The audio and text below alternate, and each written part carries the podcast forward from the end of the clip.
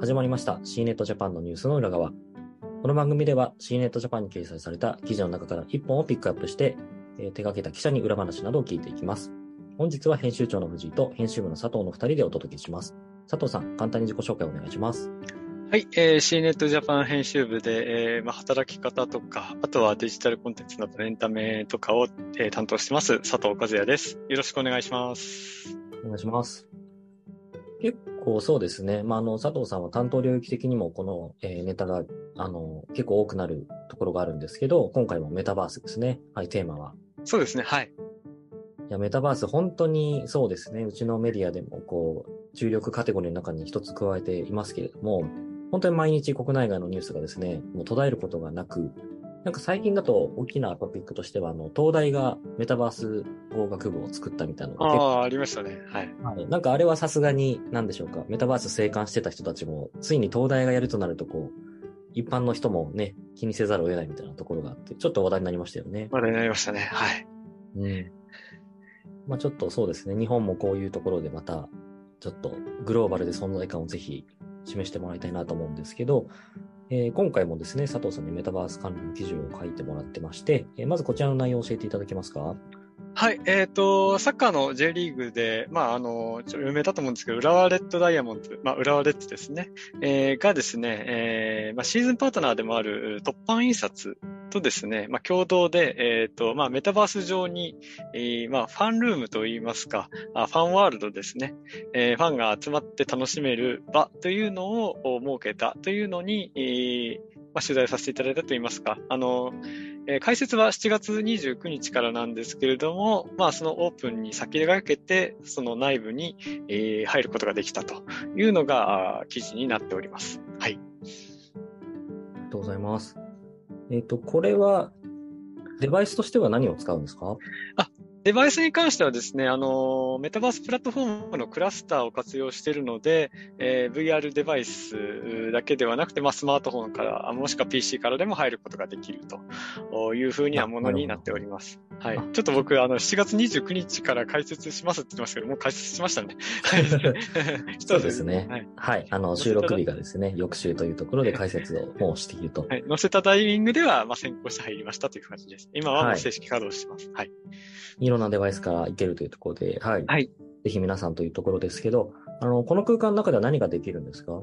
そうですね。基本的には、まあ、展示ルームというのが正しくてですね、あの、まあ、うん浦和レッズの、その、テーマにした、こう、あ、浦和レッズのユニフォームを着たアバター同士で、あ同士で、こう、ファン同士のコミュニケーションがあ楽しめるというのが、あまあ、メインではあるんですけども、まあ、その展示空間でもあるので、えー例えばですね、その、浦和レッズの、その、えー歴代のその選手の写真とかですね、あとユニフォームですね。ユニフォームがまあ展示されてたり、あとトロフィーもですね、えー、と、浦和レッズが優勝した時のその J リーグのまあシャーレと呼ばれてる銀の皿ですね、えーも展示していて、えそれがまああのメタバース空間なのでこう間近で見ることができると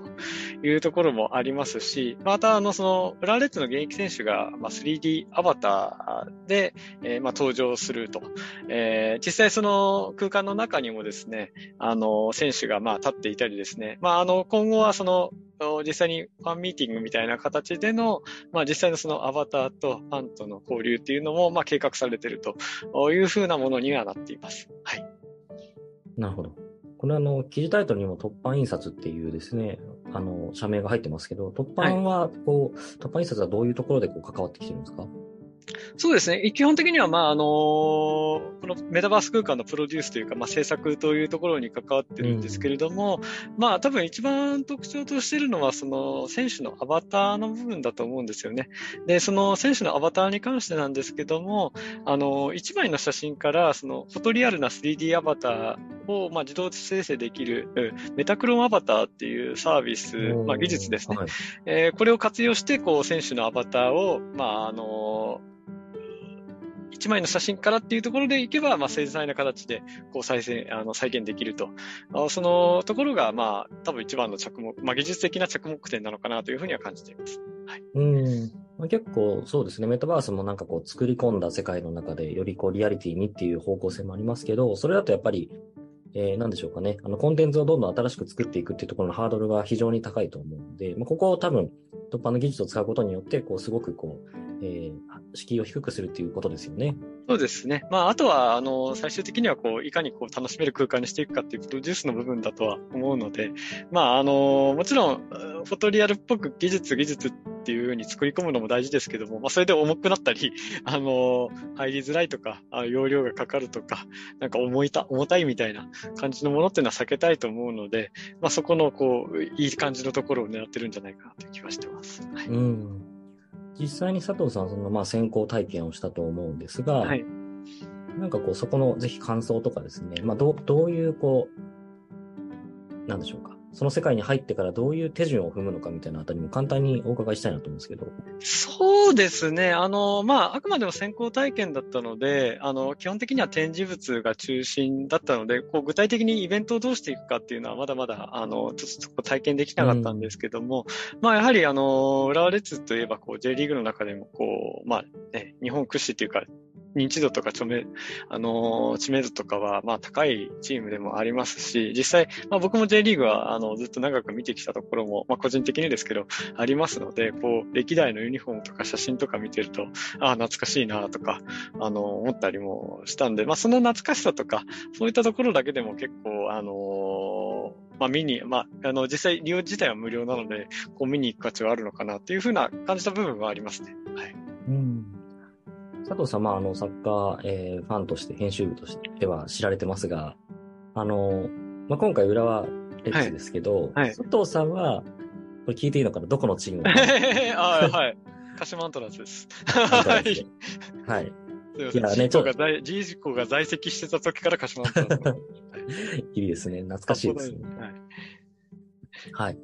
で今回、まあ、あの、レッツというところで、そうですね。じゃあちょっと、あれですね、アントラーズにも何かこう、メルカリさんに頑張ってもらって。そうですね。はい。やってほしい。今回その展示、まああの、そうですね。今回は浦和レッズの内容ですけど、こう、一サッカーファンとしては、なんか、ここちょっとグッと来たなみたいなところとか、逆にこういう演出あるともっと嬉しいなとかありました？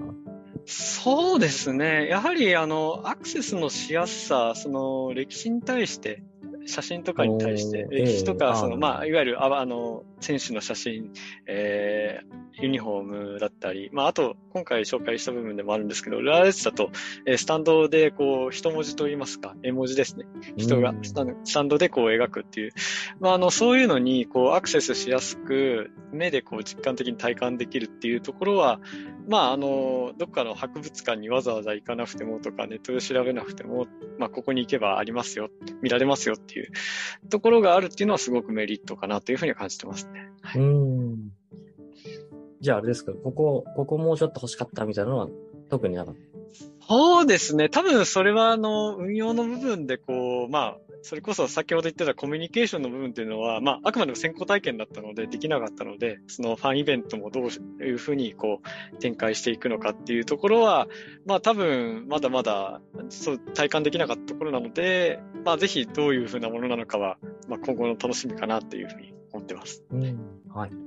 あと最後にですね、まあ、あの、今回はいわゆるファンワールドというところなんですけど、まあ、こうコロナとかもあってですね、こう、ファン、ファン向けのコンテンツとかイベントとか展示会と、あとまあこういう、えー、メタバースの相性ってどういうふうに佐藤さん見てますか？そうですね。やはり、あのーまあ、いくつかそのアニメとかゲームとかでもですね、あのまあ、スポーツでもそうですけども、まあ、コロナになってから、こう、いわゆる、えー、なかなかリアルなイベントが難しいっていう、今はだいぶ復活してますけども、難しかったりする中で、えー、やはりその場に行かなくても、あのーそれなりな、こう、臨場感のある雰囲気が楽しめるっていうのは、まあ一つのメリットではありますし、一方でやはり、まあリアルに勝るところもないっていうところもあるので、うん、まあそのアクセスのしやすさ、情報とか、その臨場感とか、あに対してのアクセスのしやすさっていうのはすごく着目すべき点ではあるし、まあ逆に、大体まあそこでこう感染するとかっていうのは無料だったりすることが多いので、そこでこう魅力を感じてもらったり、あとはその、まあアバターとそのまあ、メインである、えー、サッカー、あスポーツであれば選手だったり、えー、まあ、アニメとかゲームというのであれば、まあ、開発者なり、声優の方なりっていう、方のアバターとこう、あの、まあ、ゼロ距離レベルでこう近づけるのはメリットかなっていうところもありますし、まあそういうゼロ距離っていうか、まあそれぐらいな距離感で接することができるっていうメリットも、まああの、その、なんて言うんでしょうね。興味を持つというか、こう、テンションを高める上では大事かな。で、逆に言えばそこからこう、どうやってリアルにつなげていくか。まあリアルの魅力っていうところの、お動線をどう引っ張っていくかっていうところの考えどころもまた一つあるかなっていうふうな気がしますね。うん。確かに本当になんでしょうかね。あの、展示会とかも、こう、ね、ガラスケースの中で裏側が見えないみたいな時も、メタバースとか VR とかだと、こう、その裏がどうなってるのかっていうところまで見えたりしますしね。うん、まあ、基本建、建築建造コストがかからない。まあ、かからないってわけじゃない、うん、ゼロではないんですけど、まあ、あのー、比較的安価に住みやすいところがあるっていうところはありますからね。はい。はい。なんか佐藤さんは結構コロナになってからこういうメタバース内でこう再現しましたっていうものを、まあ、展示会とかもそうです。けど、はい、いろいろ体験してきたと思うんですけど、はいはい、今ちょっとこう振り返っていただいて、これはよくできてたなっていうのってどれでした？えーっとですね、僕の中で行くんであれば、ソニーが手掛けてたソードアートオンラインですかね。あれの作り込みは本当にすごかったなっていうふうには思ってます。はい。その時、あれですよね。確か記事にしてもらって。そうですね。来てます。はい。また、その時も、また確かニュースの中で紹介させてもらったと思うので。はい、はい、はい。なるほど、なるほど。そうですよね。あの時もよくす、これはすごかったみたいなこと結構佐藤さん言ってましたもんね。はい、はい。うんなるほどな。さすが、ソードアートオンライン。アニメ自体のクオリティも非常に高いとで、なんかそういうところもやっぱり手を抜かないというか、しっかり作り込んできたってところですね。そうですね、はい。わかりました。はい、ありがとうございます。じゃあ、はい、えー、そんな感じでですね、まあ、メタバースの中で、こう、今後もいろんなファンコンテンツ出てくると思いますので、えー、引き続きご紹介していけたらと思います。はい。では今日はこの辺にしたいと思います。佐藤さん、ありがとうございました。ありがとうございました。